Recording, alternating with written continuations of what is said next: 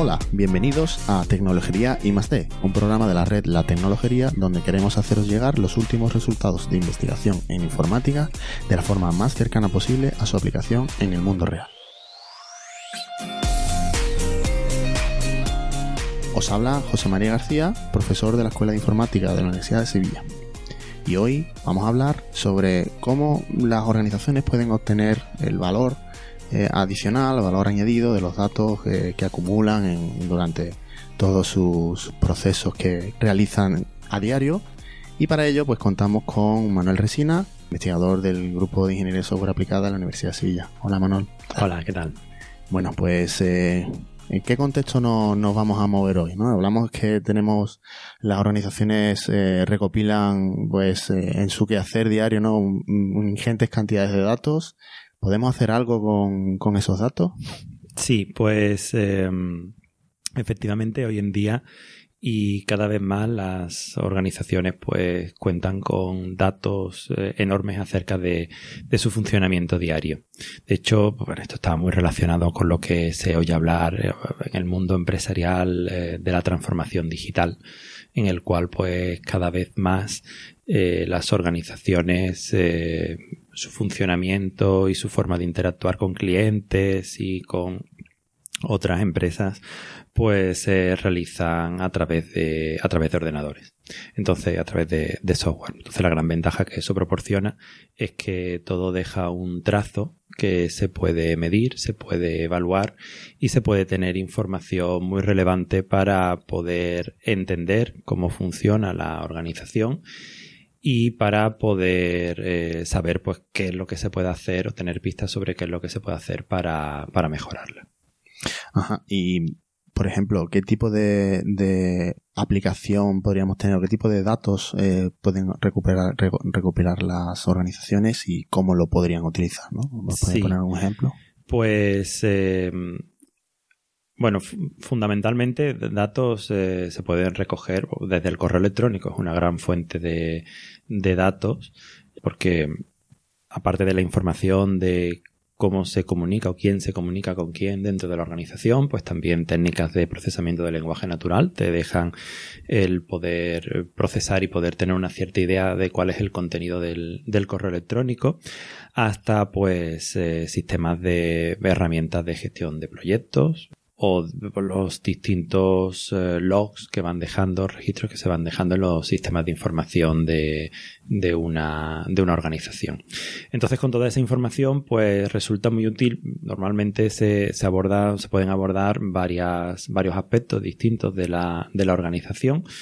Uno de ellos es el funcionamiento de los procesos de la organización, es decir, queríamos, queríamos saber pues esos procesos cómo se están llevando a cabo eh, qué aspectos puede haber para mejorarlos, qué puntos débiles se pueden encontrar, qué cosas se están haciendo eh, que no se deberían hacer de esa, de esa manera.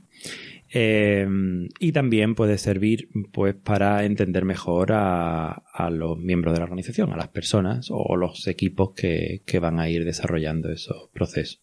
Incluso también hay casos en los que pues, nos puede servir entender mejor eh, cómo funcionan otros proveedores que nos estén proporcionando pues distintos servicios como parte de la, de la organización.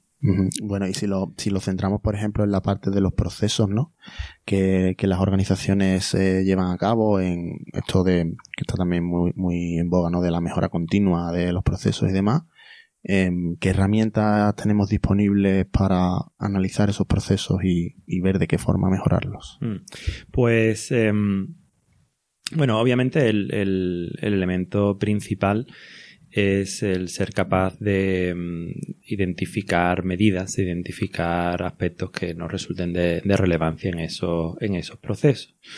Una vez lo, lo tenemos eh, identificado, sobre eso hablábamos en un podcast anterior de, de la tecnología. Efectivamente, pasadas temporadas. Eh, pues podemos utilizar distintas técnicas que se han desarrollado utilizando algoritmos de aprendizaje automático y de técnicas de inteligencia artificial para poder predecir cuál va a ser el, el resultado final del, del proceso. Bueno, por poner un ejemplo concreto, pues imaginemos que estamos eh, tratando sobre un proceso de gestión de incidencias. Eh, hay una organización que, cuyo ordenador no funciona y han puesto un ticket al servicio em, de, de TI para indicar que ese, que ese ordenador no está funcionando bien. Entonces, eh, existe un proceso por detrás de todo esto, desde, bueno, pues em, conocer más detalles sobre la incidencia, el poder contactar con un proveedor externo que nos proporcione el ordenador, etcétera, etcétera, hasta poder hacer el reemplazo completo.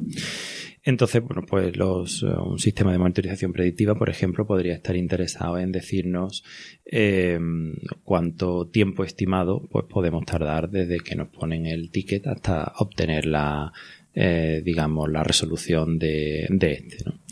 Entonces, em, la forma en la que funcionan la mayoría de estos sistemas, pues es como funciona cualquier técnica de aprendizaje automático, es decir, eh, basándose en todo un histórico que queda registrado pues en el sistema de, de gestión los de logs, ¿no? de la en los logs de, de esto y a partir de ahí pues eh, tienes todo el histórico de todo lo, lo que ha ocurrido con incidencias en el pasado e intentas eh, averiguar pues exactamente que pues eh, crear un modelo que te permita poder hacer esas esas predicciones.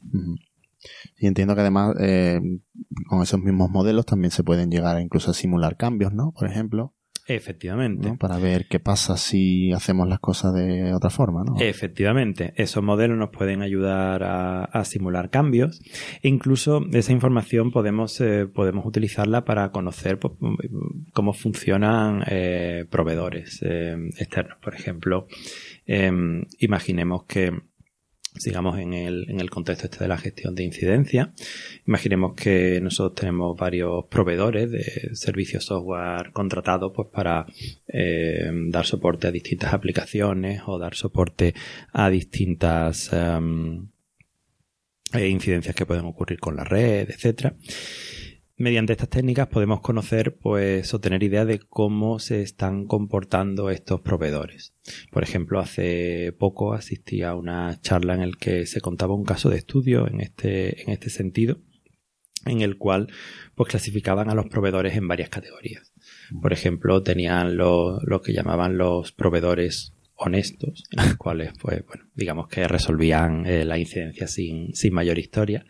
Pero luego eh, se encontraban con casos particulares, ¿no? De algunos proveedores, por ejemplo, eh, algunos proveedores que tardaban mucho más tiempo de lo habitual en, en resolver una determinada incidencia. Digamos que se quedaba la incidencia en su tejado durante mucho tiempo u otros que tenían el comportamiento totalmente inverso, que su único propósito era despachar incidencia rápidamente hacia otros proveedores sin tener en cuenta que luego esa incidencia les podía volver a ellos porque era despachada de una forma errónea o cambiando prioridades o haciendo. Entonces eso te permite pues el poder por ejemplo identificar cómo mm, se están comportando los distintos proveedores. Y y poder tener una pues, idea más cercana acerca de, qué acciones o qué cosas puede, puedes tener en cuenta para, para evitar esos comportamientos. Por ejemplo, para el caso de, de los cambios rápidos de tickets que terminan volviendo otra vez al, al proveedor original, eh, pues se pueden establecer estrategias como por añadir en el acuerdo de nivel de servicio aspectos relativos a o penalizaciones relativas con, con ese tipo de comportamiento, de una manera que desincentive a ese proveedor externo a, a funcionar de esa, de esa manera. O de alguna forma también puede eh, decidir cambiar de proveedor, ¿no? También, también se puede decidir cambiar de proveedor. Muy bien. Bueno, eso sería la parte relacionada más a, a lo que son los procesos, ¿no? Pero una parte también muy interesante que has mencionado es cómo esto también se puede aplicar a las personas y a los equipos, ¿verdad? Efectivamente, claro, igual que eh, tú puedes eh, procesar la información y ver cómo se comporta pues un determinado proceso o un determinado proveedor en la resolución del proceso, pues eso también lo puedes utilizar con respecto a, a los miembros de tu propia organización, ¿no? En ese sentido, pues ya eh, digamos que toda esa categoría de herramientas destinadas a, a conocer mejor el cómo se comporta uh, las personas las que forman parte de la organización utilizando datos en lo que se conoce como People Analytics en, en inglés y, es un campo que, bueno, pues está dando mucho que hablar eh, en los últimos años, sobre todo en el ámbito de los recursos humanos, claro, que son los que, los que se tratan más eh, cercanos a, los aspectos de personal. Entonces, en este sentido, hay, hay herramientas muy interesantes o muy curiosas. Por ejemplo, eh, un caso que resulta muy cercano por, la extensión que tienen muchas organizaciones, el de Microsoft.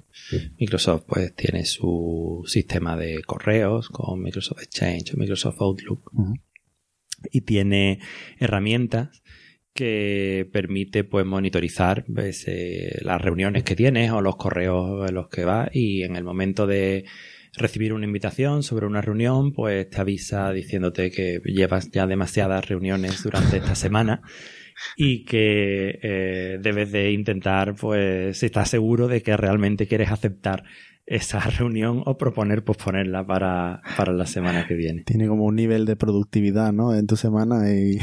efectivamente, efectivamente. Y sabemos que cuando se nos juntan demasiadas reuniones en una misma, en un corto espacio de tiempo, ¿no? no vas a poder hacer nada esa semana. Exactamente.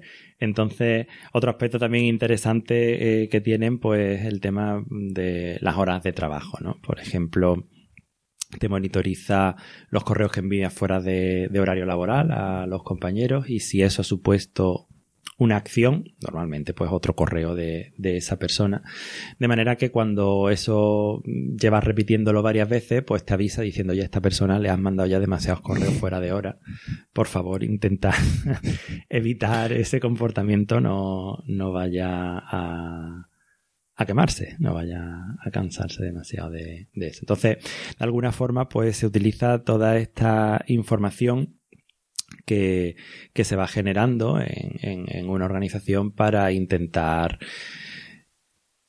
pues aconsejar o guiar, de alguna forma hacer una especie de coaching automático sobre, bueno, qué comportamiento debes de, debes de seguir en, la, digamos, para tener un, buen rendimiento. Sí, fundamentalmente para aumentar la productividad. Efectivamente, efectivamente. Pero eso también se aplica a temas de equipos y además mm, tiene también aspectos muy interesantes. La diferencia entre equipos e individuos fundamentalmente se trata en que los equipos lo que se miran son las relaciones eh, que se establecen entre, entre las personas. Y, hay trabajos eh, o experiencias muy, muy interesantes sobre eso, por ejemplo, pues para tratar de identificar pues cuáles son los equipos más eficaces o los equipos en los que se produce más innovación o pues, analizando también redes pues detectar aquellas personas pues que pueden generar más influencia y a veces los resultados son un poco contradictorios por ejemplo eh, muchas veces eh, se piensa que una persona que va a tener más influencia o que va a ser capaz de eh, influir más en un determinado cambio en una determinada acción en la organización puede ser aquella que tiene muchos contactos dentro de la organización. Entonces, puede influir en principio pues, porque conoce a mucha gente y puede transmitir sus ideas a más gente. Pero las experiencias analizando eh, estas redes de, comportamiento dentro de la organización em, dicen que no es exactamente así. Normalmente quienes tienen más poder de influencia son aquellos eh, no que llegan a mucha gente, sino que son capaces de llegar más lejos. Es decir, que aunque tengan pocos contactos, estos pocos contactos están muy bien conectados.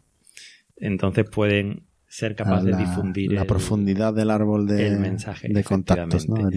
Claro, y lo interesante que tiene todo este análisis de datos es que eh, eres capaz de formar estas redes basándote no en lo que te digan los empleados, que era no, no es nuevo, esas redes se han formado, tú le has preguntado a las personas pues con quién interactúas. Mm. Y el, el, problema de eso es que esa información, primero que toma tiempo capturarla y además como las interacciones son muy dinámicas, pues requiere mucho tiempo a lo largo de, eh, conforme van evolucionando.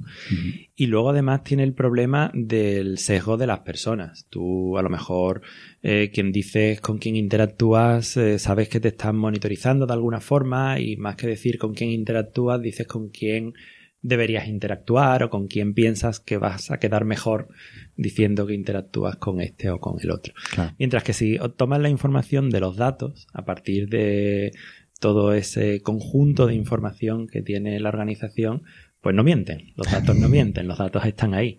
Entonces tiene, tiene una forma mucho más ágil y mucho más fiable de poder recabar estos datos y poder sacar este tipo de, conclusiones. Claro, al final es un poco analizar en realmente lo que hacen esas personas, digamos, en el, no, no, diría inconscientemente, pero claro, no es lo mismo lo que te dice la persona directamente que lo que realmente está haciendo, ¿no? Claro. Te da un poco de más confianza, ¿no? Claro, esa, esa, es la gracia. De hecho, por ejemplo, volviendo a los procesos, una, una de las cosas que ocurren siempre cuando cuando intentamos hacer un proyecto con, una organización que tiene sus logs de, de su sistema de gestión de incidencias o de lo que sea.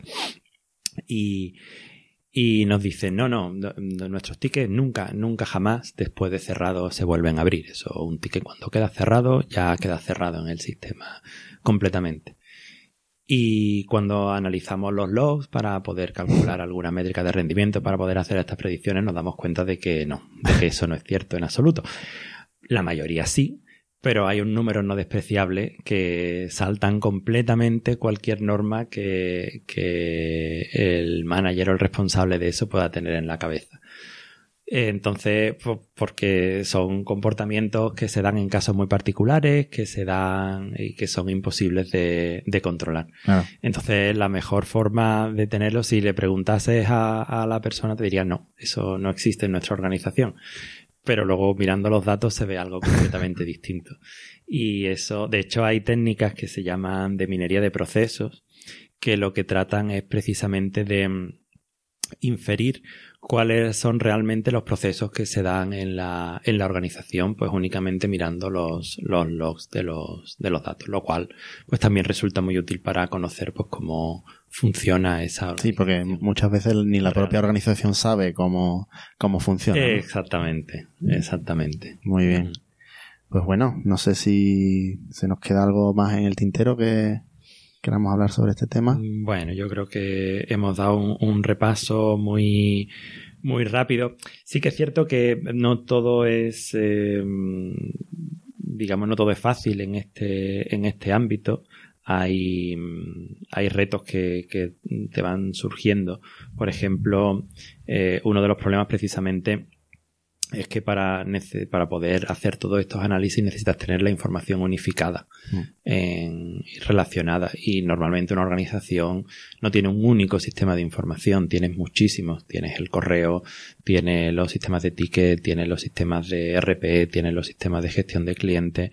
Y al final, pues eso lo que te obliga es a tener que hacer un esfuerzo muy grande en poder correlacionar y poder poner juntas todas esas fuentes de información. Y eso es algo sobre lo que, bueno, todavía hay mucho margen de mejora en, poder hacer eso de una manera automática. Y también hay otros aspectos interesantes relacionados con esto. Por ejemplo, para el caso de la de las predicciones, pues eh, una de las cosas que resultan interesantes saber es eh, para cada predicción que tú haces de cada proceso cuál es la fiabilidad de esa, de esa predicción. En aprendizaje automático pues se habla mucho de la evaluación de la calidad del modelo en general, pero hay mucha menos trabajo, mucha menos referencia acerca de para una predicción individual cómo de fiable es. Es decir, eh, en este puede haber casos en los que el, el, modelo esté completamente seguro de lo que va a ocurrir, pero puede haber otros en los que tenga mm, dudas. Entonces esa información, si va a servir para tomar acciones por parte del usuario, pues tiene que saber cómo de seguros o cómo de cierto está el, el algoritmo de que mm, eh, la predicción es la que, la que se está haciendo. Sí, al final son los mismos, entiendo los mismos algoritmos que se utilizan en Machine Learning y, demás, pues que te dan, eso que te entrenan un modelo, ¿no? Que te dan cierta capacidad de, de modelar tu problema, efectivamente, pues la segunda parte es valorar efectivamente cómo de bueno es eso en tu problema, ¿no? En tu... Exactamente, pero no en general del modelo, sino para cada predicción concreta el poder decir eh, de esta predicción estoy seguro y de esta no. A lo mejor el modelo sí es muy fiable, pero puede haber para ciertos casos en los que ¿no? esté del todo del todo seguro. Entonces, bueno, pues eso también es algo es algo muy importante de cara al uso en escenarios reales, ¿no? Y de cara a poder propiciar una buena toma de decisiones eh, posterior. Muy bien.